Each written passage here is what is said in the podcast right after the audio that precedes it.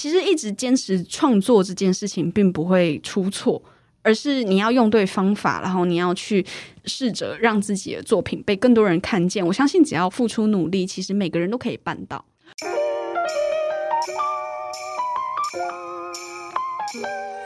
各位听众，大家好，欢迎收听《女人迷》原创节目《迷人配方》，我是制作人婉瑜，我是共同主持人黄简。《迷人配方》节目第二季，我们引用李安电影《喜宴》的一句话：“人生不能像做菜，把所有材料备好再开始。”十个议题，十个来宾，从他们的行动历程改变你看待生命的观点。在整集访谈最后，我们也会将来宾分享的生命经验精炼成迷人配方，邀请你一起带走。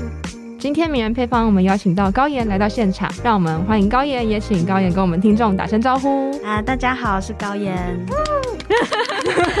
好，今天我们很开心邀请到高岩来到迷人配方，想要来问问看高岩，就是你觉得改变你人生的一部漫画哦是什么？我觉得如果要以《绿之歌》这个作品的话，嗯、我觉得它里面可能影响它最巨大的核心，是我第一次遇到 Happy End 的契机。那这个契机就是我在高中的时候读了千叶夜欧的，他的中文翻译叫《错位的青春》，然后他的原名叫《海边の女の子》，就是海边的少女这一本漫画。那时候在这一本漫画里面，他就有使用到“风を集めて”，就是收集群风这一首歌。嗯、所以我是第一次阅读这本漫画的时候，知道有这个乐团存在，并且也听了他们的歌曲。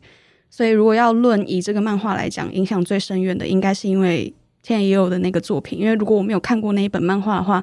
其实一个高中生不可能会接触到一九七零年代日本音乐，嗯，那我也是透过那个漫画的契机，所以认识了 Happy End 这个乐团。那、嗯、如果要论我整个人生的话，因为有太多作品，所以其实也很难说哪一个漫画实际上影响我最深远。嗯、但是如果是要说我之所以会想要以漫画家在日本连载的方式出道，原因是因为我在冲绳留学的时候，我读了一个，那那个作者是叫空豆佑口，他叫近藤洋子，嗯、然后那一本漫画叫。米哈拉嘎西欧卡尼德，它是叫在辽阔的山丘之上的一本漫画。但他说都是有很多短篇集结。然后那时候我知道这个漫画家他在画那个漫画的时候，他其实只有二十六、二十七岁。那时候我就自己产生了一个想法，就是如果我也要二十六、二十七岁可以画出这么棒的作品的话，那我现在就要开始画漫画。哦。所以那时候就下定决心说，那我要开始认真的以往漫画家出道的方式去制作我的作品。因为其实我们也知道，就是高妍你也有过，嗯，一开始其实从独立出版。对漫画开始，然后你在中间，其实你也蛮，我觉得也算是蛮多产的，又蛮有一个节奏的再去做这件事情。嗯、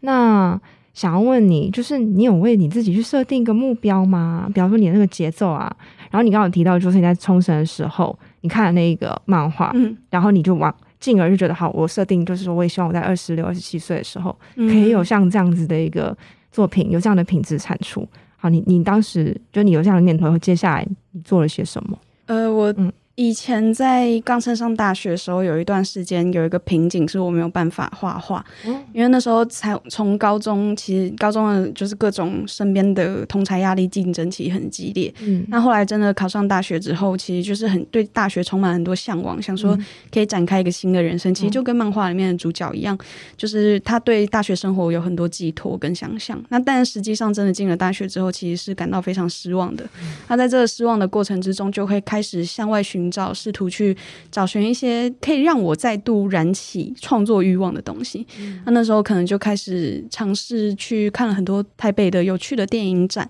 嗯、然后还有像是开始听独立乐团，嗯，嗯，然后开始阅读一些我以前不曾接触过的文学作品。所以其实从那时候开始。逐渐的培养我这个人的对于美的物体的价值观，然后也随着这个过程之中，我也认识了很多有趣的音乐，呃，有趣的书籍。在那个时候，我就知道了原来。呃，有一种制作刊物的方式，就是以独立出版的方式发行自己的作品。那知道，就是可以以像自己的模式制作自己的书籍的时候，其实那时候大概是一四年的时候，我是考上大学，所以那时候我就有一个想法，就是那我想要每一年都做一本独立刊物。但其实实际上可能。每一年不止一本，有时候会一至两本。但就是我有一个计划，那时候就是大学每一年我都要做一本独立刊物，然后在最后第四本的时候把这四年的心境集结起来。在这个过程之中，其实我觉得我算是给自己的目标，就是用透过独立刊物的方式累积自己的作品。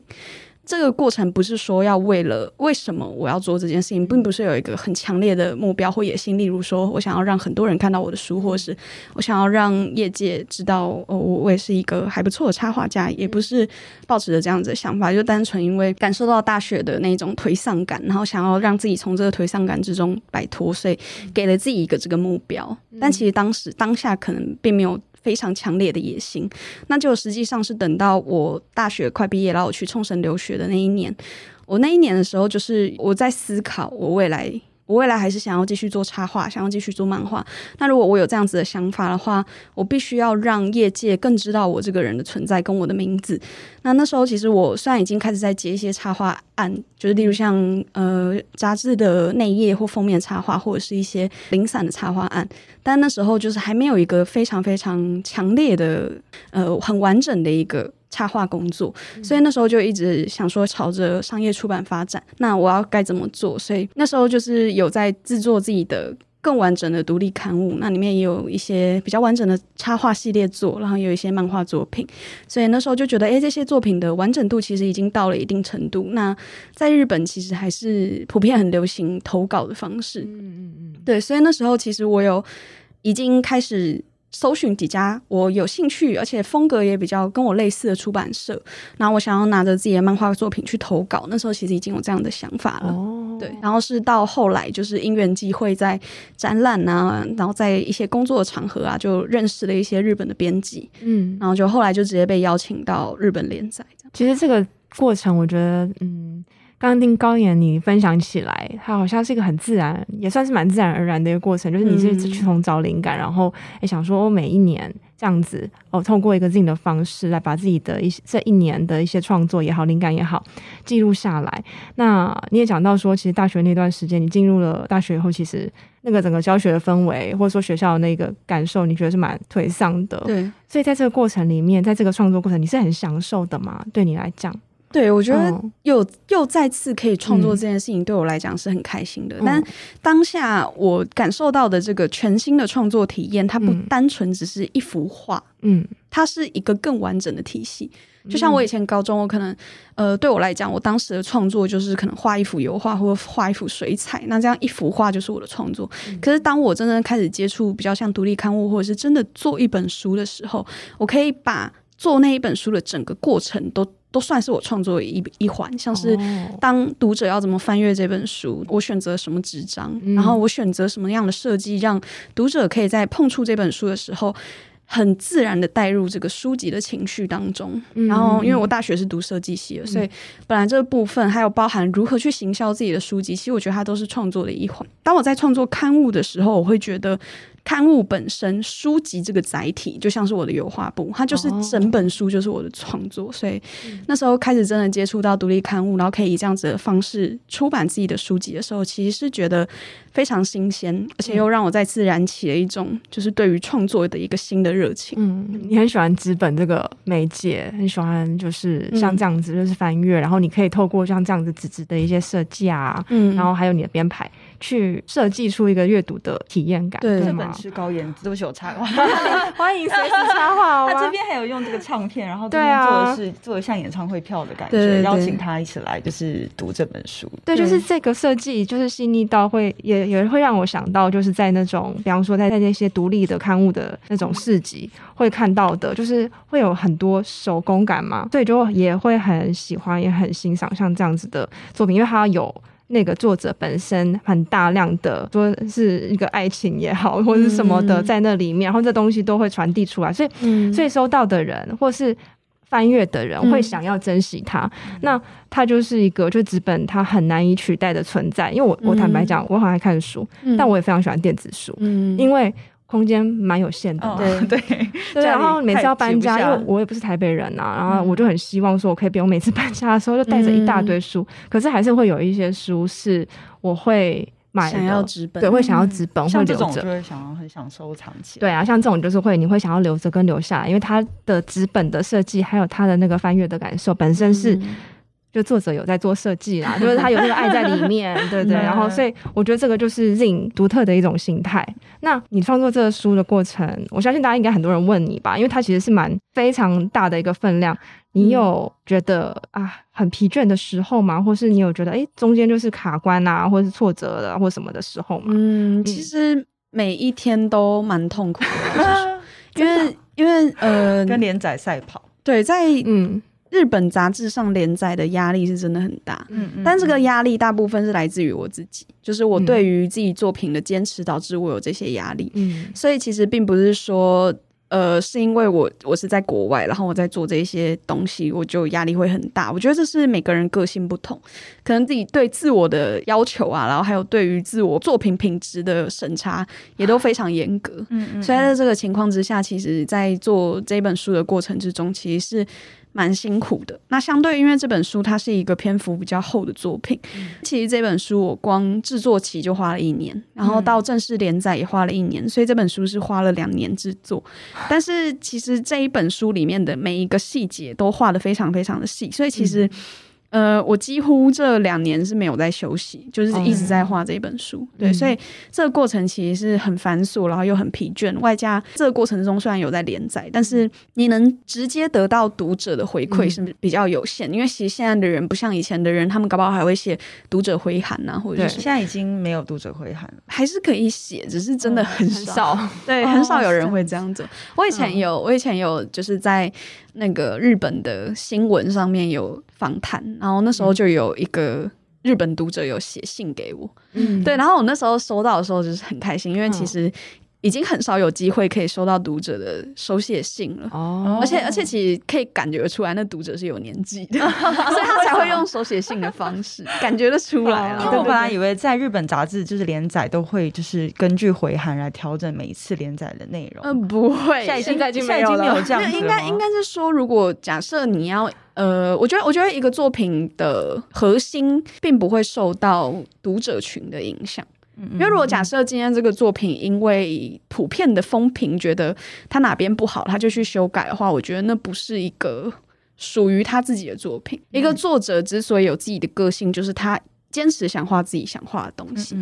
对，所以如果假设当然有读者的意见，不论是好坏的意见，我觉得那都是一个很好的发展空间。但我觉得如果假设呃因为剧情的走向，然后读者不喜欢，你就去更改剧情的话，我觉得那个相对的也不是一个有魅力的作品。所以你其实会蛮期待收到这个回馈嘛？就读者的回馈。呃、对，但是其实说实在的，嗯、书籍在最大化可以收集到这么多的大量回馈的时候，其实也都是在书籍出发行单行本之后。嗯、其实，在单行本化之前。的连载期间本来就比较少会有身边的回馈，我觉得那是蛮正常的一个事情。嗯嗯嗯嗯、那可是这过程其实是很辛苦、很疲倦的。嗯，那在这个过程之中，可能相对的我是纸本月刊，所以其实我能最直接得到。读者的讨论方式可能就是我我会用网络社群搜寻，就是有没有人在讨论这本书。Oh. 相对的，可能像是电子刊，就现在其实有一些杂志是走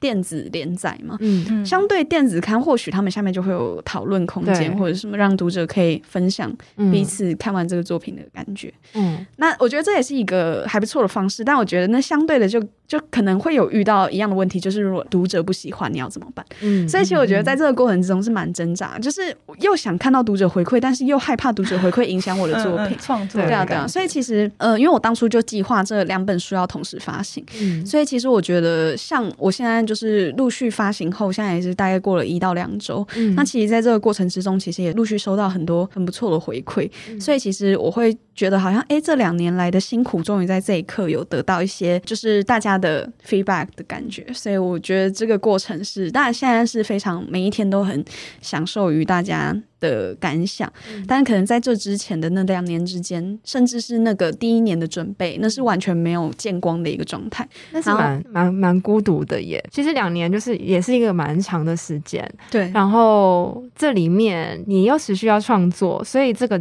这个自己的能量就是也需要保持在一个状态里面。嗯，那你怎么去处理？就当你觉得真的还蛮辛苦、很疲倦的时候，我觉得我蛮不会处理这些情绪，我可能就一个人躲在家哭吧。哦、真的、哦。对啊，就是我觉得这种东西是自己给自己的压力，嗯、我觉得这就跟个性有关。嗯嗯嗯，就像有些人可以很坦然的面对这些事情，嗯、那他可以用自己的方式化解；嗯、有些人可能吃个很好吃的甜点，他可能就会忘记烦恼或者什么。嗯、我觉得这些都是一个很好的排解方式。但我工作是压的蛮紧的，嗯、我除了画漫画以外，我平常也都在画插画工作，所以其实说老实，我没有什么休息空间。哦，然后基本上。真的，我就是 没有没有在排解这些压力哇，对啊。那现在呢？嗯、现在开始出了以后，呃，其实现在出了到现在，我都还没有休息，嗯、因为我都一直在跑各种宣传，然后。因为我是台日同步，所以我日本那边有访谈，台湾也有访谈，哦、所以基本上现在到现在此时此刻都还没有真的休息。因为我自己知道，嗯、呃，因为我其实从很久以前就开始看漫画，然后我是一个非常喜欢看漫画的人，会蛮常去看一些漫画家的纪录片，比比方说井上雄彦，嗯，呃，就是我或是最近有看一些动画的导演，就是比方说细田守，那我知道他们在做就是素材采集的过程里跟。作画这个过程都会有一些瓶颈。举例来讲好了，细田守他可能想要画一个停车场，可是却因为这个女生的主角的眉毛要上扬还是往下，他就会卡很久。嗯，可是对于我们在旁边来看的，就想说，哎，到底哪里不对劲？嗯、所以我想知道是你会不会在绘画的时候也会遇到像这样子的一个瓶颈，就是你觉得好像有哪里不对。那我也看到这些就是在呃进行作画的漫画家或是动画监制，他们在制作的时候呢，你会发现他们基本上都没有什么睡觉哎、欸，然后我就会觉得好辛苦，然后在想说你应该是在那这两年时间，大概都是这样子的状态，对不对？对啊，因为其实说实在，里面每一个人物的表情，嗯、因为这本书我真的花了很多时间绘制，所以基本上那每一格背景。我可能要花两天，但别人看两秒就没了。然后还有每一个人物的表情，他的那个很细节的变化，其实有时候有一有一些格数，我有时候看他觉得，诶，这个表情好像怪怪。然后可能在连载阶段，我先让他连载，但是等到发行单行本的时候，其实有甚至有一些表情是修到四到五次以上。嗯，我觉得这都是很正常的一个过程。那你未来，我举例来讲，因为像前面算是这算是第一次在那个长期连载状态，会不会未来你之后要再做进行连载的时候，会不会比较排一些时间给自己休息，就是让它变得比较 schedule 化的感觉？嗯，要看你一个月的工作量多多大。嗯，因为像我这样子一画，因为我的这个漫画的单一画的页数比较多。嗯，因为像一般漫画可能单一画的页数三十二页上下差不多，但是我这个漫画我单一画可能会画到四十页甚至五十页以上。以这样子来算，我一个月工作天有三十天的话，那我基本上我一天要画两页，不然我画不完。而且我一天画两页的话，我还是要画个二十五天、二十六天。所以基本上我是几乎没有办法休息的。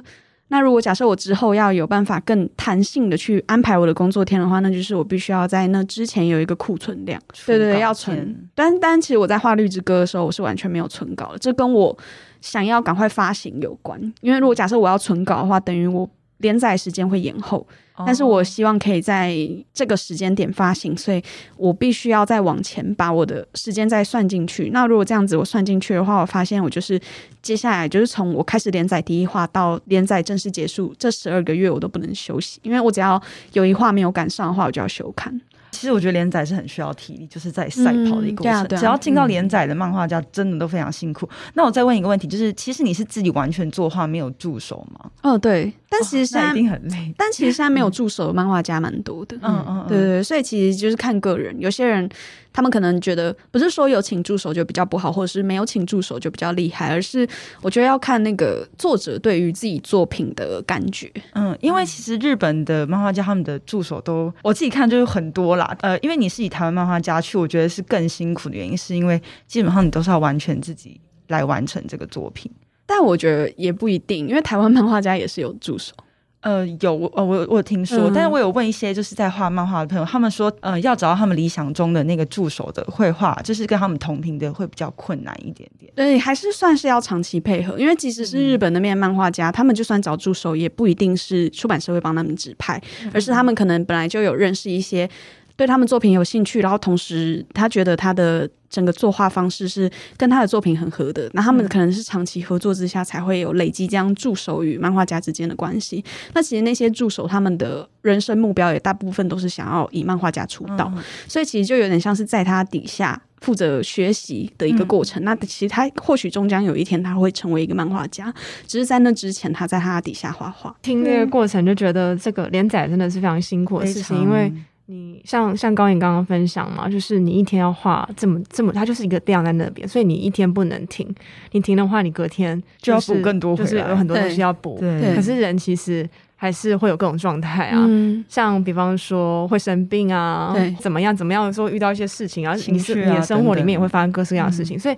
其实这好像是一个非常漫长的。马拉松，哎，又孤独的过程，嗯、是很很需要耐力跟韧力的。然后我觉得大家可以可以这样欣赏到这作品，也蛮蛮幸运的。然后也谢谢你撑过来。嗯、对，然后其实我觉得在这个过程之中，嗯、虽然我是每天都很痛苦，但是我是喜欢画画的，所以还是享受，还是会觉得这里面会有我觉得有趣的事情，不然我不可能。一直到画到现在还在画嘛，嗯嗯嗯，所以其实我觉得这个过程之中，当然有它痛苦的地方，但是也有开心的地方。然后就像我刚刚说的，虽然整个过程是很疲倦、很繁琐，但其实我每一次，因为我是一个非常自律的人，所以其实我每一次都是会在截稿前一个礼拜至一个礼一点五个礼拜就会交稿。哦，所以我其实不会拖到真的截稿最后一刻。那你觉得，就是在这个过程里面，因为刚才讲嘛，它就是一个非常，它连续性很高，嗯，既是累人，可是它一定也会有一个动力，是让你每一天起来去做，然后你还仍然感觉到，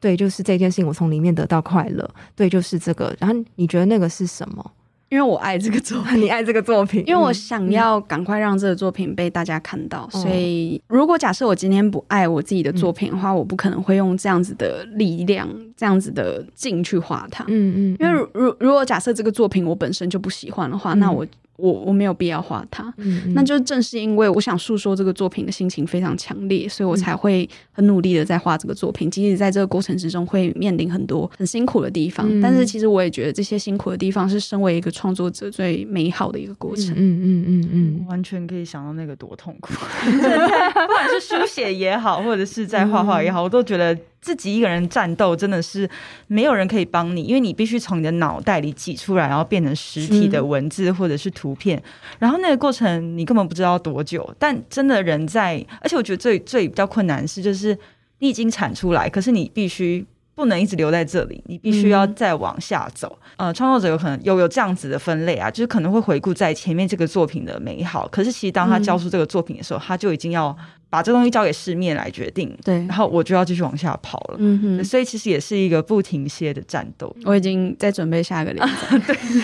其实我觉得在，在我觉得在画这个作品的过程之中，让我感受到一个最美好的经验是，是因为这是我的第一部漫画出道作。我以前从小就是非常喜欢看漫画，然后也受很多漫画的影响，然后也有很多喜欢跟尊敬的漫画家。但是我现在回头再去看那些曾经让我非常感动的漫画作品的时候，我除了感动以外，我还有另外一个。非常强烈的情绪感谢，因为当我自己实际上真的画了一个这个长达五百多页的作品之后，我可以知道这些漫画家他们是。多少没日没夜关在家，然后非常辛苦的才把这些很棒很棒的漫画作品画出来。然后我觉得我可以从小就吸收这些美好的养分，一直成长成为今天的我，都是多亏了这些作品的功劳。嗯、所以当我现在再回头再去看这些作品，看这些漫画家这么认真的画出这么美好的作品的时候，我是非常非常感谢的。对，这真的会有这种心情哎，可以想象，就是像是开始创作的人，或开始我讲一个最最直接、最平常的，比方说平常不会煮饭的。嗯 然后开始煮饭的时候，就发现哇，那个煮饭是很辛苦的，煮饭是很辛苦的。我也是最近才开始煮饭，然后然后就会更更珍惜饭菜。没错，对，然后就觉得哇，这么东西要做到这么好吃，其实要花好多时间去练习。然后我现在就觉得，哎，简单就好。对，就是，但是你还是真的会很享受在做的这个过程啊。对。我很想知道，就是高岩，你有没有就是很憧憬的漫画家？因为你刚刚有提到嘛，嗯，就是说你还是有一些你觉得哦，回去读这些漫画家的作品，你会觉得感谢。那有没有让你觉得你很憧憬，或是一些女性创作者呢？呃，像我刚刚说的那个空豆优子さん，她就是一个女性漫画家。嗯、然后我也是因为看了她的漫画作品之后，才决定要以漫画家的身份正式出道，所以才有尝试说想要去投稿，或者是想要认识更多漫画日本的漫画出版社。那你没有？嗯、那你有没有就是啊，看到这个作者上市，马上就会来买他作品？嗯，其实现在我喜欢的这些漫画家都还是陆续有在做新作品，所以等到他们有真的出版新作品的时候，我也都是会很想要赶快去阅读。那其实除了空豆优子さん以外，还有另外一个漫画家是叫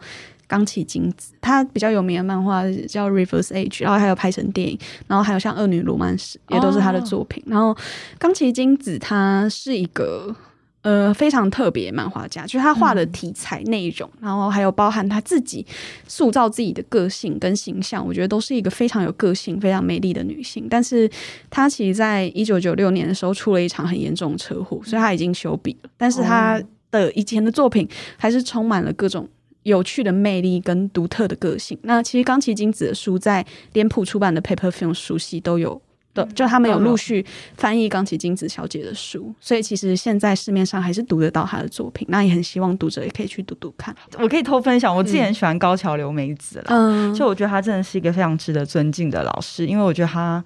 非常自律，我觉得好像之前有听到说，创作者要成功有三个元素，一个就是自律，第二个就是脾气超好，进退就礼仪非常好，第三就是有技术。嗯、他说，只要这三项里面你符合两项，你基本上就是一个会成功的创作者。嗯、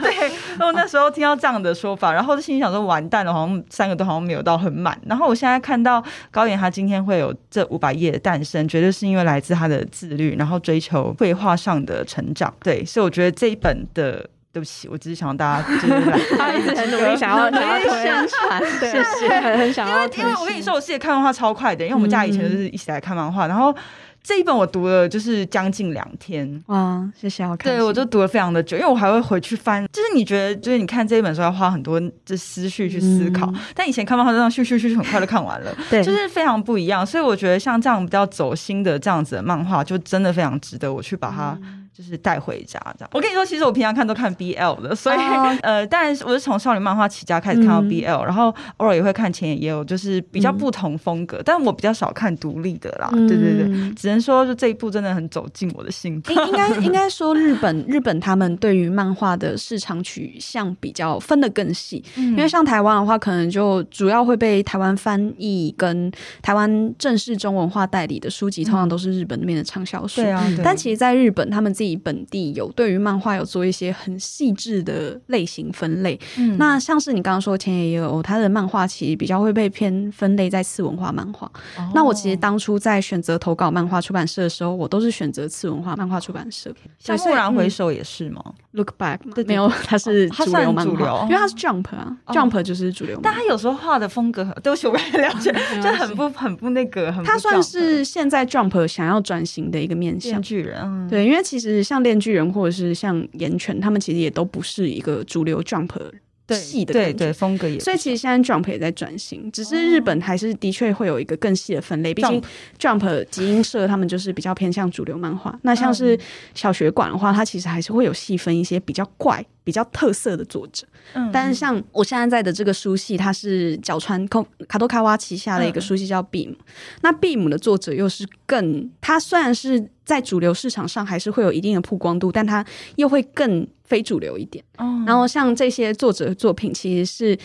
会有一部分。就是一部分的读者非常喜爱的，就是对于次文化会对另类漫画非常喜爱的作者。所以其实我那时候在要决定要去日本投稿漫画奖的时候，其实我已经对于出版社有一个比较明确的。因为我们今天刚刚大部分都在聊我们作品，那我们接下来想要聊到就是，嗯、呃，对你来说，你的生命的一个很重要的礼物，就所谓的台日交流的魔幻时刻，嗯、就关于就是村上春树跟你合作的这些过程。嗯、其实我们也知道，就是在这个《绿之歌》这个作品里面呢，其实你的设定是以你个人对的故事为构思嘛。那不管是在今天，或者说我们事前做了一些研究，我们就发现说，嗯、其实你应该也是一个比较内向型的人。然后，对，然后你是是，是吧？是，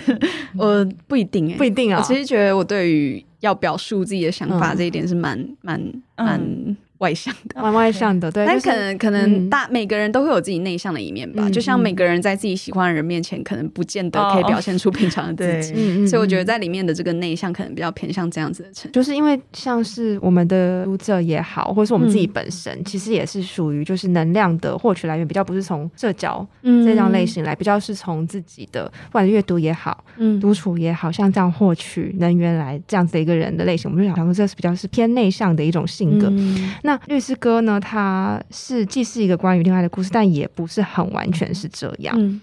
呃，你也有很多自己的，就是露出也是不少的。嗯，那你在这个过程里面，你会觉得很赤裸吗？呃，当然，首先这一本漫画，因为它毕竟是一个私小说性质的作品，嗯，所以它一定有势必。呃，我我觉得这本书大概有九十趴的内容是实际上真的发生过，或者是经历在我身上，或者是呃我曾经感受到的一些情绪跟回忆，我把这些东西具象化为作品。嗯，那在这个过程之中，它里面当然会有一定的真实度，那也会一定的带入到其他人跟我曾经发生过这一些关系的人身上。其实我觉得在这个过程之中，当然。要把自己完全的全然抛出是一个很赤裸的行为，嗯，但我觉得这也是我之所以想要创作的原因，就是我想要把这些非常细微、看似会发生在每个人身上的共同经验，把它们画成作品。因为我感受到，我之所以会想画画的原因，不是我要设计一个很磅礴的世界观，我要做一个没有人做过，或者是做一个非常非常有特别特色的故事。我想要做的故事就是生活之中我们随时会忘记的那个刹那。然后我想要把这个东西透过作品记录下来，我觉得我在画《绿之歌》的过程，我算是把自己掏空，把自己全然的赤裸的一面展现出来。但我觉得很有趣的事情是，其实很多人在阅读这个作品的时候，他们会看到他们自己。嗯，即使这是一个我私小说性质的漫画，但是他们在阅读的时候也都会觉得这很像曾经他们自己或他们做过的事情，或他们在听音乐时当下的感受。嗯、呃，可能我自己感受到《绿之歌》它是记录了一个群体的记忆，然后这个群体的记忆只是透过一个叫做小绿的少女去表现这个过程，她感受到生命，感受到身边，感受到成长这件事情。虽然她说是我的个人私人经验，但我觉得这个私人经验正因为被我以这样子的方式记录下来，所以当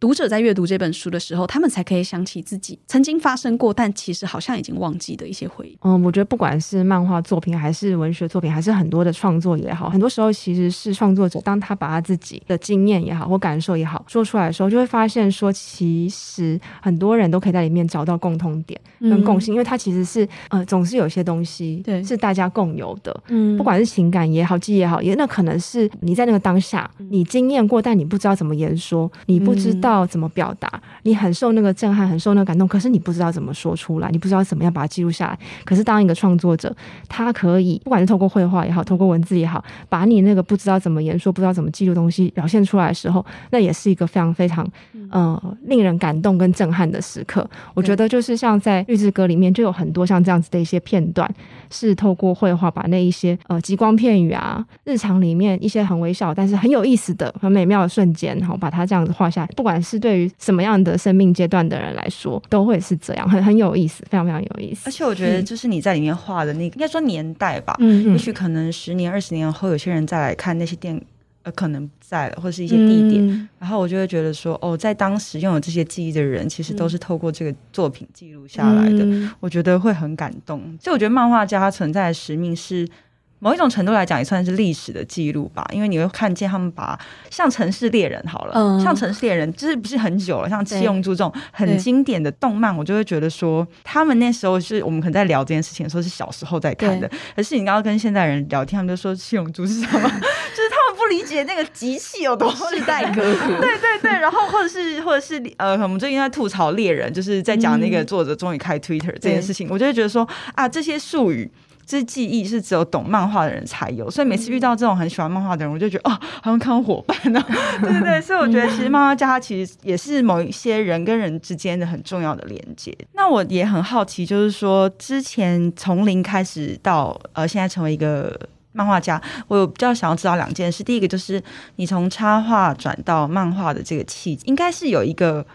跟你很重要的连接，你刚刚说除了在看那些你很喜欢的漫画家，让你决定要做这件事之外，嗯、我觉得你跟 Mangasick 应该有一个很大的一个连接程度。然后第二个就是跨国，你收到两位很厉害的大师的合作，嗯、你的反应是什么？呃，首先我其实从国小的时候，但因为。对于喜欢画画的人，从小就喜欢画画的人，其实或多或少可能都做过想要当漫画家的梦。嗯、那我小时候可能真的国小阶段的时候，在什么我的志愿也曾经写过我想要当漫画家，但这对于一个台湾人来讲，其实是非常困难的一件事情。嗯、因为其实，在日本，现在他们小学生可能想要成为漫画家还是前十名的职业。嗯、但是其实这个对于台湾人来讲是一个更难实行的道路，毕竟我们相对的市场也比较小，那发展也比较没有那么前面。所以其实，在以对一个小学生来讲，虽然曾经做过这样的梦，但那就只是梦而已。所以其实随着我不断的成长，其实我到后面我自己的个人取向比较更偏向于说我想要当画家，嗯，然后接着到大学的时候我想要当插画家，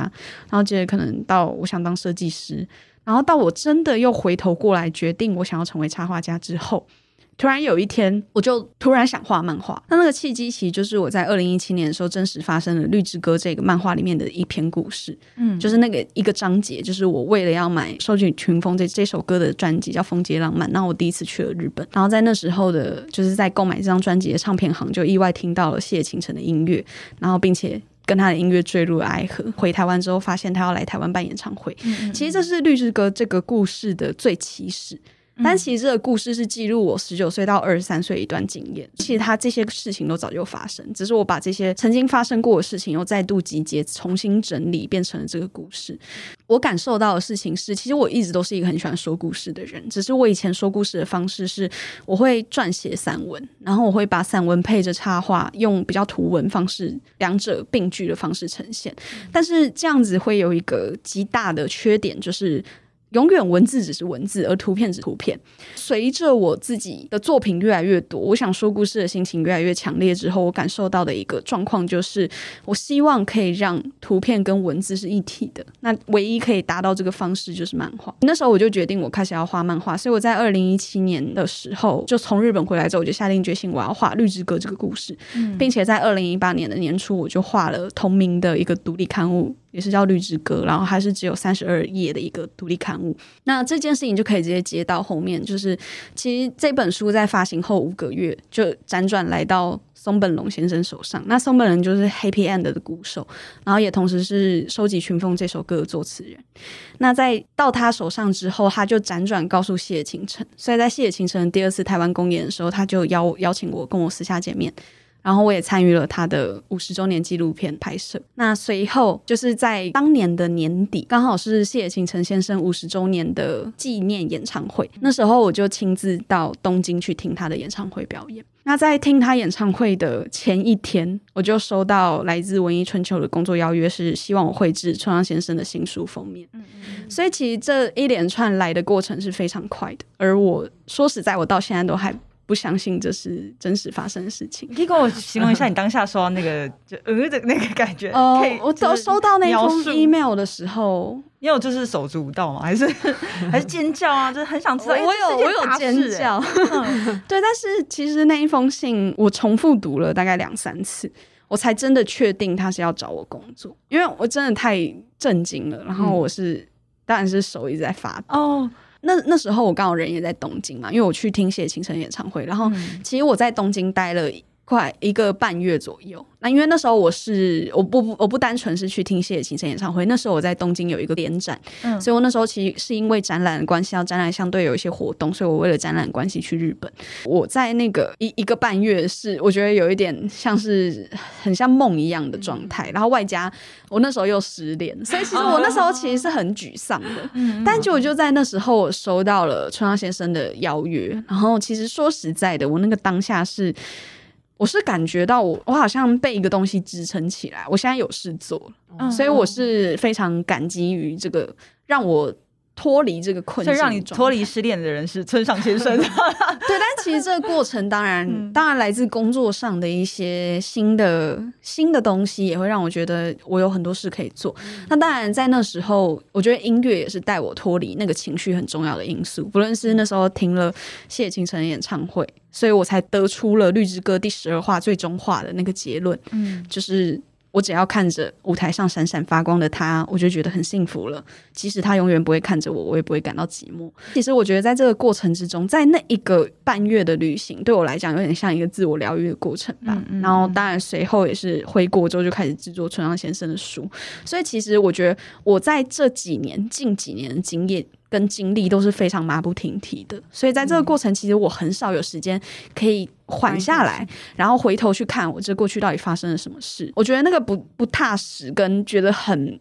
很不可思议的感觉，还是一直悬在那。所以其实，如果现在要我再回首看这一些经历，然后要我说明我在那个经历的当下，我感受到什么，其实我说真的，我到现在都还是觉得就是梦一场。然后像像我跟 Mangasick 的经历，就是像我刚刚说，我第一次接触到独立刊物，就是因为我去了 Mangasick，然后看到很多。嗯嗯嗯，其实，在那时候还很少人在台湾做 Zine，所以那时候我第一次去 Mangasick，看到他们引进很多国外的作品，或者是在台湾很少数在做 Zine 的作品，所以我那时候感受到很。冲击的原因之一也是来自于这个，还有就是 Mangasick 那边内越区的所有漫画都是我高中的时候很努力在网络上面搜寻的一些非常日本的某一个类别里面的景点，但是那个东西在日本也是非常。少数非常地下文化的东西，嗯嗯，嗯，所以我那时候去 Mangasick，我知道他们那边收藏了非常多这类的漫画，我是非常非常惊喜跟珍惜的，就觉得原来在台湾也有一个这样的地方，而且那时候是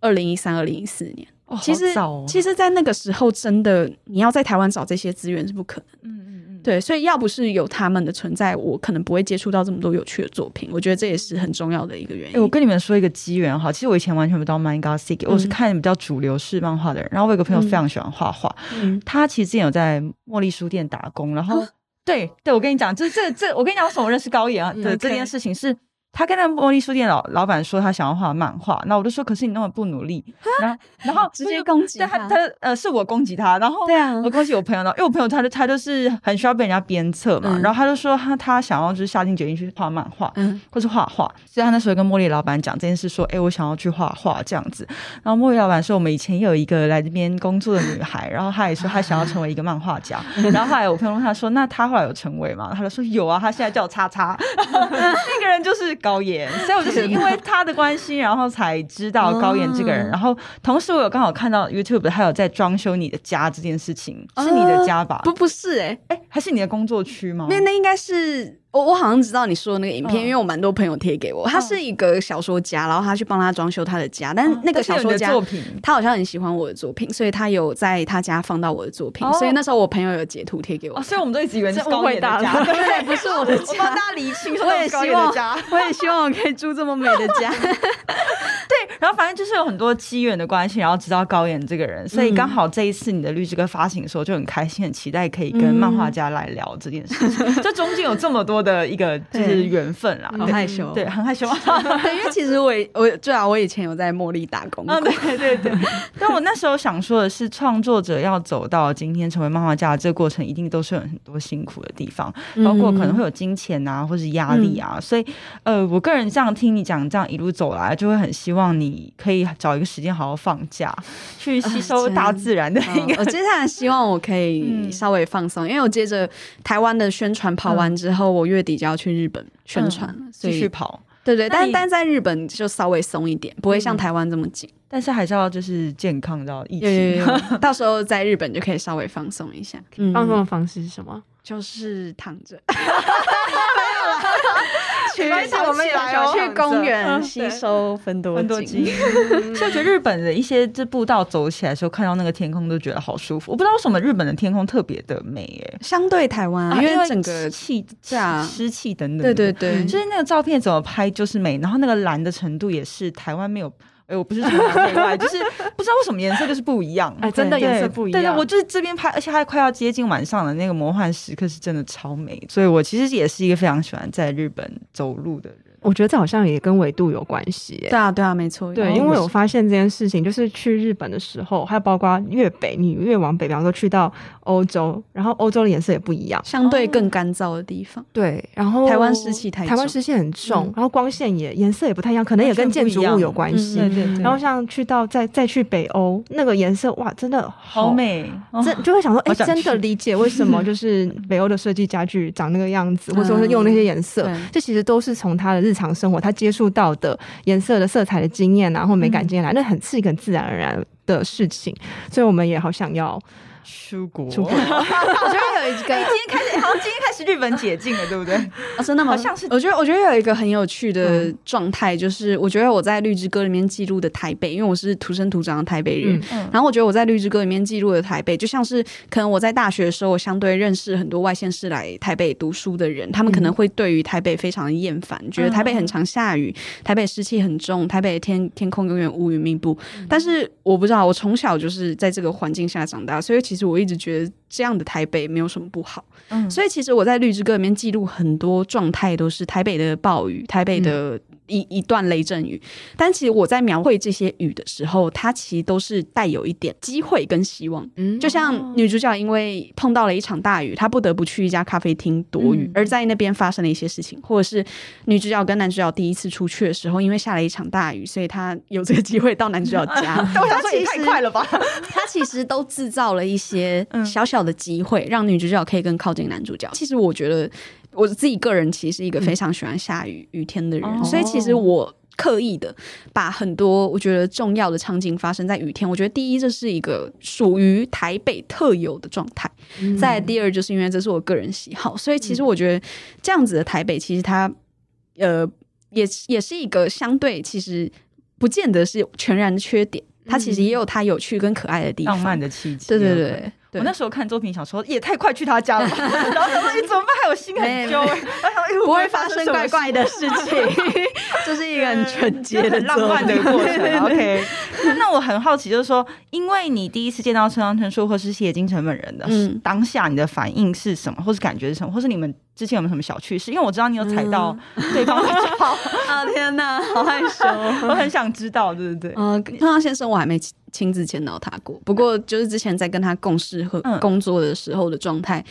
因为我以前就我本来就是他的书迷，嗯，所以其实在这个过程之中，我当然受他的影响也很深，嗯，然后甚至为什么绿之歌叫绿之歌，其实都跟村上春树先生有关，嗯，所以其实在这个过程之中，我很常在自己的作品里面时不时的会提到村上先生的作品，嗯，那我等到我实际真的。接到村上先生的案子，然后跟村上先生在工作上有交集的时候，我其实会更加不是带有读者书迷角度的那一种头饰那个滤镜眼镜，而是单纯我真的透过跟他工作的过程之中，感受到他是一个非常非常令我敬佩的人。嗯，那那个敬佩可能就是像是来自于他对于作品的尊敬，跟他对于每个职业、不同职业在呈现自己创作时的那一份敬意。因为其实像我的作品，让你去绘画，对对，我作品。其实从来没有被改稿过，然后他们也都是我教什么，我教几张，他们全都用，他们不会去审，不会说什么哪边你希望可以怎么画，或者是他们不会提出这样的要求，他们对于创作者是非常全然的去接受他们。产出的东西，正因为他们一开始会来找这些创作者，也是因为基于对于这些创作者作品的喜爱。村上先生他在对于面对这个呃绘制作品跟他的文字之间的结合，他其实是非常敏锐的。哦，然后再来就是他其实在他的个人主观要求下，他希望可以把我的名字也放在封面上。嗯，其实这件事情是让我非常感动的地方，因为说实在的。一个小说家，他大可不用把会者的名字放在封面上，而且说实在的，也不需要，因为这是他的作品，这不是一本绘本，或者是这不是一个我们共同创作，而是单纯这是他的作品，这件事情是事实。嗯，只是村上先生对于文字跟对于画面的。那个美感要求，他就是觉得这是我们的共同作品。嗯、这件事情让我觉得非常感动的地方，在于他愿意到做到这个事，即使他今天已经是一个世界知名的小说家。嗯嗯嗯，所以这也是让我更敬佩他的原因。呃，细野晴臣的话，就是因为我那时候在呃，我们那时候有约在 Manga City，有我看他签名，对对对，然后还有他真的是一个很可爱的人，人对，然后像像我那时候就是因为因为其实我我是一个还蛮。意外的，在这一种跟别人实际上见面的场合，不太会紧张的人。嗯、就是我可能那种还没有醒来的状态太强烈，我还觉得自己在梦中，所以有点 锵锵的。嗯、所以其实，在那个当下，我就是感受到一些小细节，例如就是他身上的烟味很令人安心，因为这样讲起来有点变态。然后或者是不小心踩到他的脚，所以就是记得这些小小的小细节。对，但其实说实在的，就是那个当下实在是太梦幻，所以梦幻到甚至我觉得有点像在做梦。其实我现在要再回想那些经历，我会觉得很不可思议，因为我觉得那个不踏实感很强。因为如果当下我我真的非常非常知道眼前正在发生的所有每一分每一秒的事情。我知道，哇，天呐，谢青春就在我眼前的话，或许我就没有办法这么自在、这么坦然的跟他讲话。那正因对对，正因为 他喜欢的，哇，真的真是没有办法哎，我有对啊，我觉得正因为是因为我这么的。这么冷静吗？就就这么冷静，是因为我根本还没有意识过来，现在是在发生，以为在做梦。对啊，对啊，对啊。那以后我要保持这种心情，看着我就是真的真的，我觉得这样反而可以更平常心一点。哎，这是很难做到的一件事啊。因为我我从来没想，就会很紧张的那种，真的真的不知道要讲什么，或者是甚至就是远远看着，这也是我的表达方式。可是你可以像这么冷静的跟嗯你欣赏的创作者一起共作，我觉得这是超难，因为你可能把对方看的是比较神圣的存在啊，所以你要能够。表达自己的绘画这件事情，我就觉得更加困难。嗯、你真的是很理性哎、欸，那我觉得，我觉得这个其实这个过程就像是。呃，今天春阳先生找我合作，但我非常喜欢他的作品，这件事是事实。但是其实实际上，我们真的在合作的时候，我在看他的作品的时候，我也都是觉得我们是站在一个对等的状态。我不会因为他是一个呃，我我非常非常尊敬、崇拜的小说家，我就把自己姿态放得很低，而是因为他愿意来找我这件事情，其实就是给我一个证明，让我知道哦，我是今天是被他肯定的。那我其实可以跟他在一个平起平坐的状态之下一起做这个作品。嗯嗯嗯。那你有没有就是很担心创作的过程？嗯，会啊，因为其实说实在，我我当然技巧什么的，在那个当下都还很不成熟，但是我绝对，我每一次的工作经验都是这样，不是因为他今天是春阳先生就比较特别，嗯、当然他是春阳先生这件事情很特别，但是呃，我对于我每一每一次的工作经验，如果假设我今天是。呃，认同我的案主他们的理念，或者是我认同这一本书，我我喜欢这一本书，在这样子的前提之下，我做每一个工作都是一样认真的。所以，并不是说因为他今天是春阳先生，我就特别认真或特别紧张，而是我把那个紧张放在别的地方。例如，假设我今天对于画面的要求，我本来对于每个作品的要求都很严格，嗯嗯，所以当我今天要交出一个我满意的作品的时候，我绝对是当下的极限。当然，事后我再回头，对，事后我再回头来看，可能五年前、十年前我可以画得更好，这是绝对的。但是那个当下，绝对我都是交出我自己的全部，所以我不会去否认当时的我的尽力，我尽了全力这件事情。只是现在我再回头去看，我绝对可以有自信心的说，我可以画得更好。但我觉得那个当下的这个美好的经验，就造就了现在的我可以不断持续进步的原因。听起来就是。很自律，然后也很在成长的人 在讲，一直一直被鞭打到的感觉，我也要继续努力哦。我觉得，我觉得很有趣的是，就是其实，在那个村上先生的工作之后，就是文艺春秋，他有对我做一次专访，然后那时候他就有，有那个记者就有问我说：“那今后就是因为你已经画了村上先生的书，那今后你对于自己的职业发展有没有什么新的目标或方向？”嗯嗯嗯，那我自己的回答是，我觉得其实不论是有没有在接到村上先生的工作之前。在那之前的我，跟在那之后的我，其实我都不会改变，因为我都是一直在画自己喜欢画的东西。就像是我现在画春上先生的这个作品，里面是我喜欢的东西。其实我以前也都是一直在画我喜欢的东西，所以才会被春上先生看到嘛。所以其实我觉得我今后要做的事情，就是一直保持画我想画的东西，而不是因为我可能为了想被谁看见去做了什么改变。因为我就是一直保持现在这样的我，才有办法跟这些人相遇。今后会做的事情就是一直画我自己喜欢的东西。你接下来想要前进的地方，你你下一个你喜欢的东西，但你还没有把它画出来是什么？我接下来应该下一个会画我留学时发生的故事。哦，对，那它相对的又是一个更流动、更关于国家、关于政治一点点的。比较更敏感性的话题，对对对，很紧张的话题吧。然后它相对的可能又是更性别多元性、跟光谱更更大的一个状态。哦，那这样我们非常有兴趣。好，太好了，太好了，因为我们是女人迷，我们是女人迷哦。对，因为我们本来想要问说，就在三十岁就是迈向而立的这个高妍，接下来想去哪里这样子？因为我觉得从嗯，应该说这个年纪就已经抵达到了这样子的阶段。那因为到三十岁还有一段时间，你有。有没有就是除了你刚刚提到的想要做这件事之外，还有没有其他的目标？就是你想要去哪里？我想要持续做漫画创作，这一这一点是我可能这近几年的一个很重要的呃核心吧。嗯嗯嗯。然后除了漫画以外，其实因为其实陆续一直很多出版社想出我的作品集，插画作品集，哦、但是因为我都。也有很多非常多出版社是我非常非常喜欢的出版社，所以其实这是一个很巨大的诱惑。但我目前觉得我的插画作品集的量还不够。我对于自己的要求很严格，所以我觉得量还不够。那在这个情况之下，外加我近几年的工作又以漫画为主，其实漫画就会烧掉很大量的时间。嗯、所以其实你很少看到同时是漫画家又是插画家的作者，当然还是有，只是可能比较少数。是因为漫画真的是会花掉非常大量时间的一个工作，它就是一个全职职业。其实要同时办到两者并居是很困难的。那我目前给予自己的一个方向就是，我想要继续保持两者之间的平衡，同时一边在画漫画的同时，我也是可以画我喜欢插画作品，然后希望在近几年就可以出版成册，然后发行插画作品集，然后同时也可以继续做我新的漫画连载。感觉好累，我感觉嗯，这是一个很棒的短中长期的目标，然后我也可以感受到在三十岁的。等你的时候是可以完成这件事，希望，因为你的自律性是感觉非常高，你是一个非常完美主义的人，对不对？嗯，对，比较好对面的他也是，啊、没有刚才他的谈话里面全部都是这个，完全是完美、完美、完美，对，因为他遇到一个很跟自己很像的人，很开心。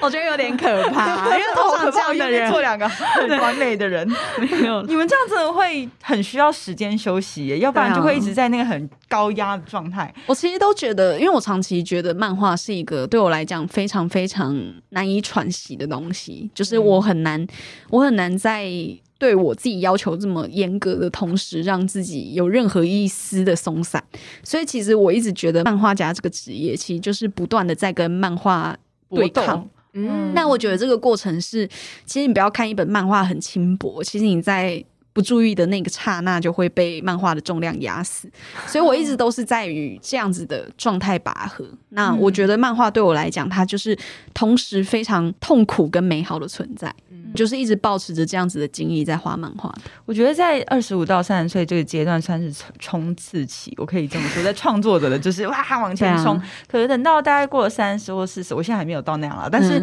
我觉得人在某一个年龄的，就是跨越这个分水岭之后，他的思想跟怎么样跟生活共处的方式又会变得不一样。那个时候的你，可能产出的东西又会更。更是宏大，或者更是，嗯、就跟自己的想法可能会现在是截然不同。嗯、所以我觉得创作它有趣的地方也是在这，它可以完全的记录你。每一个年岁阶段的想法。哦，我想要稍微补充一件我觉得很有趣的事情，嗯、就是我觉得《绿之歌》这个作品，我之所以一定要在现在这个我二十五岁的年纪画出来，有一个很重要的原因，就是因为我相信十年后的我可以画的更好，而且我画的一定不论是画技或者是呈现故事的方式都可以更好。但为什么我一定要选择在现在这个年纪画出来？是因为那时候画技更好，而且相对年龄更老练的我，一定画不出一样的《绿之歌》。嗯，因为我。觉得《绿之歌》它是记录了一个非常不成熟、甜甜很青涩的东西，而这个东西是我十九岁到二十三岁的经历。其实说实在，现在二十五岁的我，如果要不是我以前有用日记的方式把这些东西记录下来，其实《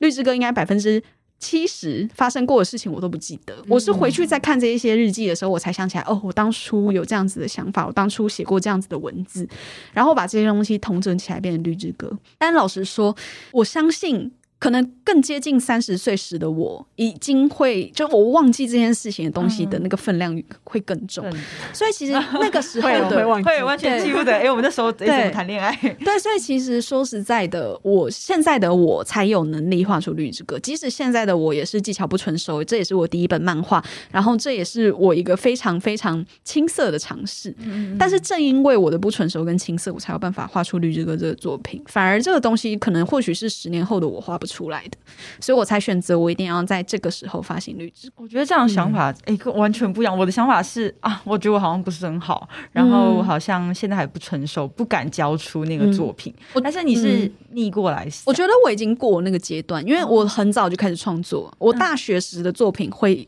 全然是这个状态，但是我从。我大学毕业的那一年开始，我就很明确我自己要走的方向。在那之前，我当然也经历过这样子的状态，嗯、但我觉得，因为相对的，我在进行创作这件事情，可能跟相对一般的创作者来讲，可能起步比较早，所以我的这个对于自自我挣扎跟拔河的阶段，已经我觉得已经过去，好像都已经体现在这个作品里面。对对对，感觉你在里面是很纠结的。对，而且那些情绪相对的是一些我以前记录下来的东西，那我可以用一个更。更理性的方式去看待这一些经历。而且，我觉得坦白讲，就像刚才高岩讲到的，真的是现在才记得。嗯，到了三十岁或三十岁以后，不只是不记得，你可能还会有其他的想法，对，有其他的重量进来了。对，而且其实真的是这样，因为人不会有完美的时候。嗯，你就像你每一个当下，你能给就是这个就是极限，这是最多。可是未来的你，不见得能够去创作出现在的你能够去创作的东西，尽管它可能是未来你觉得不够成熟的。嗯，嗯，可是我们不一定，人生的生命不一定是要用线性的来去看，说未来一定比较厉害或什么什么的。嗯，你可以把它想象说，人生是不同的阶段，不一样的经历，所以这一块的经历，现在把它呈现出来，它也能够去勾动现在也在这样子的一个经历的人，经历的人。那这个是，比方说到了可能三十岁，你那时候创作，你勾动可能是这个。跟你到时候有相同经历的人，你可能勾不到这边了。嗯，那有可能。对，其实我觉得是这样，所以不用用。难怪我每次都勾不到二十几岁。哦，不是，啊就不用那样去看啦，因为我已经没有办法再像那样子思考了呀。就是我已经无法逆向行驶了吧？其实你也是完美主义啦，就是说从这个角度来讲，就是。就完美主义的思考会是，可是我觉得他比较正面呢、欸。我是整个是很负面的完美主义。但每我觉得每个人表现自己情感的方式都不同啦，嗯、所以其实不是说怎样子比较好或怎样就不好，嗯、而是可以用自己的方式去，不论是选择遗忘或者是选择去记录，我觉得都是一个对于自己很好的一个负责的做。可是你会很笃定的觉得我可以画的好，然后我可以做得好。我觉得这个是很坚强的信念，因为很多人在。真的成为那样子之前，就先被自己打败了。但说实在，如果连自己都不相信自己的话，没有人会相信。我晕。对，你再讲一次刚刚那句话。Oh my god！我觉得刚刚被打巴掌。没有，我真的我真的觉得，就是虽然虽然我也是一个很没有自信的人，嗯、但是我觉得在这个过程之中，就是我相信我可以做得好这件事情，是绝对有那个。我我对于这个作品付出的努力，让我自己知道我是可以做好的。嗯，简单说就是我不努力，没有，不是 不是。哎、欸，我觉得很哎、欸，我今天被就是替力到，因为我觉得好。我有时候跟我朋友聊天的时候，他们也都会聊完就说我要回家做作品。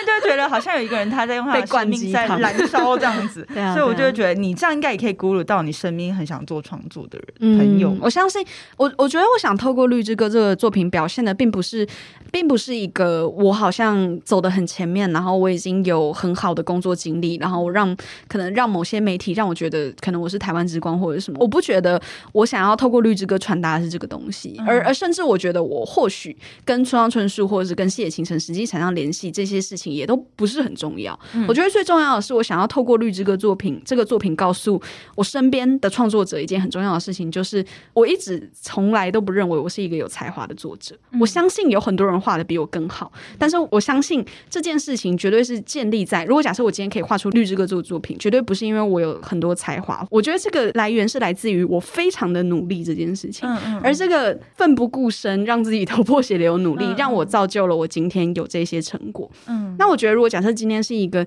相对当然天资比我更好的人，他只要付出相同的努力，或者甚至是更多的努力，那其实他在这个过程之中，他是很容易被贵人看见的。所以我想要透过《绿之歌》这个作品，告诉年轻的创作者一件很重要的事情，就是其实一直坚持创作这件事情，并不会出错。而是你要用对方法，然后你要去试着让自己的作品被更多人看见。我相信，只要付出努力，其实每个人都可以办到。我鸡皮疙瘩，啊、再对 一直在灌击，有有有有，自己觉得没 有没有，我真我真的这样觉得，很有就是我我从来不觉得自己是有才华的人，所以我相信我可以办到的话，每个人都可以办到。那只要付出相对的努力，我相信很多人东西都会被。但你真的很努力耶，没有啦，我对啊，没有，因为我觉得我觉得近几年台湾对于嗯市场的敏锐度有慢慢提高了，我觉得这是一个好的现象，而我也很期待，或许这些年轻的创作者他们在看我的作品的时候，他们可以。如果假设真的真的受到了一些鼓励，嗯、我会觉得很开心。而我希望这份鼓励可以变成让台湾整体的市场跟整体的文化更加进步的一个动力。因为我我知道，虽然我这个作品是在日本连载，但其实我在日本连载有一个很重要的目的，就是我想要把我们的文化输出。而这个做到文化输出，我为了要达到这件事情，我做的一个取舍就是，我先不选择在台湾曝光这个作品，因为我相信。反而有时候绕个远路，会更容易让这个作品在自己的国家被更多人看见。嗯，所以我才选择用这样子的方式。但我其实想用这样的方式，透过这样的方式告诉台湾的读者的事情，就是其实我相信台湾有很多很有才华的人，而我相信这个作品或许可以证明台湾更多有才华的人可以被更多人看见。台湾之光哦，没有，就觉得很感动哎，怎么办？不知道怎么说，因为其实台湾要走到日本的漫画界是更辛苦的一件事，因为嗯，呃、就是想要画漫画的人太多了，然后产出的作品就是等于是大海捞针这种感觉，而且相对日本又是一个。市场更竞争的状态，真的好竞争。我觉得他们感觉就是好像在模拟考的感觉，对啊，对啊。然后看在考东大，你知道吗？就是非常压力大。你有看过《蓝色时期》这部作品？我真的是觉得哦，看得我很激昂。就他讲一个就是从零，然后想要考到美术的这个过程的一个学生，嗯、他每天都在画那个画，嗯、然后我看都觉得哇，我好鸡皮疙瘩。因为同时，我其实也是很崇尚努力两个字的人，嗯、因为我一直很相信。虽然你没有天分，或是你没有那个幸运，但是你就是只要努力，我不敢说一定会成功，但是不努力就是绝对不会成功。所以遇到一个跟我很相信努力的人，我就觉得哇，知音 太好了，好像是聊天的，我觉得超棒的。我觉得这这这就热血澎湃啊，对对对，很棒。好啊，因为其实嗯，我们这节目叫做迷人配方嘛。那呃，最后我们想要请高岩来分享，对你来说，不管日常生活或是创作工作里面，你必定要有的这个迷人配方是什么？可能是一个习惯也好，或是一个仪式也好。我我有时候会很沮丧，那我很沮丧的时候，我会听音乐，嗯，然后我会有几首歌，或者是几个歌手的歌，是特别让我觉得可以让我燃起希望的。嗯，那我有时候可能就会去听那些歌曲，对。然后最近。我觉得跟我自己状态最像，然后也是我非常非常喜欢的歌手，是一个日本的女歌手，但是她也是比较走。indie 一点，但是他的 indie 是有一点，他已经介于主流跟 indie 之间，就是很少会有做独立音乐可以走到快接近主流。就因为他前阵子有在日本的武道馆有开演唱会，所以其实基本上能走到武武道馆的歌手，其实已经是算是主流主流出道那样子状态。所以我很喜欢他的作品，然后他叫 Kaneko Ayano，我不知道他的汉字实际上写是什么，因为他都是写片假名。我觉得 Kaneko 他的歌曲是非常非常接近我的状态。之所以我会这样。觉得是因为，虽然这样讲他不太好啦，因为因为可能就是把他跟我自己类比，又觉得好像有一点点没有他其实更好那样的感觉。但是我觉得他很像是歌手创作者的我的那种感觉，因为因为我觉得她是一个刷弦非常用力的女孩，然后我觉得她在用力的那个过程，说实在，她并没有太强烈的唱歌技巧，那个唱歌技巧就是真诚。然后她的刷弦很用力，用力到甚至我会觉得她。非常的把自己全身的力量都放在一首歌上面，这个感觉很强烈。你们也蛮像的风格，所以我觉得，我觉得他的状态跟我很像哦。那外加他自己写的歌曲，我觉得不论是歌曲的情境，或者是整个。歌想要传达整个专辑想要诉说的故事，我觉得都跟我状态很像。我超常听他的歌，听到哭，就是真的被感动。然后还有有时候自己很沮丧的时候，有时候听他的歌，像我每次失恋的时候都会听他有一首歌叫做。那个中文翻译是叫葡萄柚，它叫 grapefruits。然后我每次听那首歌都会爆哭，超级感人。就它里面有一段歌词我很喜欢，就它那那一段副歌最后一句歌词是：他每天都会翻阅他的阅历，思考哪一天要告诉你我喜欢你，但是明天也会来，明天就会来。所以一日子会一天一天的过去，他每天都在想他哪一天要告白，但是他始终没有做这件事情。嗯，所以我我那时候每次在听他的歌，我都一直哭。不要哭，他是一个真的很棒很棒很棒的歌手。我回去要听，我觉得听起来就是很好听。对啊，听起来就很吸引人。等一下就把那个连接抓出来，很细腻的歌手。对，就是好像又是既细腻，可是又活得很用力，对，又很真诚，像这样的自然的。其实他他已在有在听这种独立小。重音乐的人来讲，在这个圈子是很红的歌手。哦，我们今天被介绍一个，我们都还，我我是个人真的不知道。对，他很多歌曲很棒。那你觉得适合一边听他的歌一边翻阅《绿之歌》吗？啊，很适合。而且其实说实在，《绿之歌》里面我有偷画到他的专辑封面哦，真的，哦偷偷放一个小彩蛋在里面，去找找。今天的节目呢，就到这边一个尾声。然后现在非常谢谢高妍来到现场，而且分享了就是这么多很精彩的故事，然后还有那个很棒的音乐。好，所以大家如果有感兴趣的话，非常非常推荐，就是可以买十本，好吗？就是真的很值得收藏，真的很厚，两本。对，就买十本，然后送送给朋友也好。哦、对我我我觉得，我觉得有一件事情我很推荐大家可以这样做，就是如果你们很喜欢这本书的话，嗯、我也很希望你们可以把这本书送给你们觉得很重要的人啊。因为我觉得这本书其实它很像一本情书，嗯、它是一个给自己的礼物，它同时也是一个。想要给予别人的礼物，所以我觉得很希望，对，可以透过这个方式把这个书送给你觉得重要的。而且它两本封在一起，是这样给他，对，有一个大礼的。而且你会觉得好像你想要说的话会藏在这个作品里面。哦哦，对，其实其实我以前在画那个独立刊物版的那个 Zine 版的《绿之歌》的时候，我已经收到至少三个读者的回馈，是他们把这本书偷偷送给他们喜欢的人。哦，但是那个那个喜欢不是说我已经跟他告白或者什么，他是偷偷暗恋他，然后希望他可以透过《绿之歌》这个作品传递一些讯息，读者非常温柔，而且他们可以感知我作品的一切，然后并且把这份温柔传递给下一个人，这件事情感到非常开心。希望这个版本《绿之歌》它可以变成一封像情书一样的东西。嗯，它确实就是，而且它很有。不知道为什么就很有礼物感，就有一种对啊，就有一种承载着心意。所以当你送出去的时候，那个人会感受到那个心意，不管是那个书的心意本身，还有你选择这一本书作为一个礼物，你想要传递给他的那个心意本身，我觉得就是非常非常美好一件事情，太棒了！那大家就买十本喽，我们约定好喽，谢谢谢谢大家哦，好，谢谢大家收听，我们下周再见，拜拜。拜拜。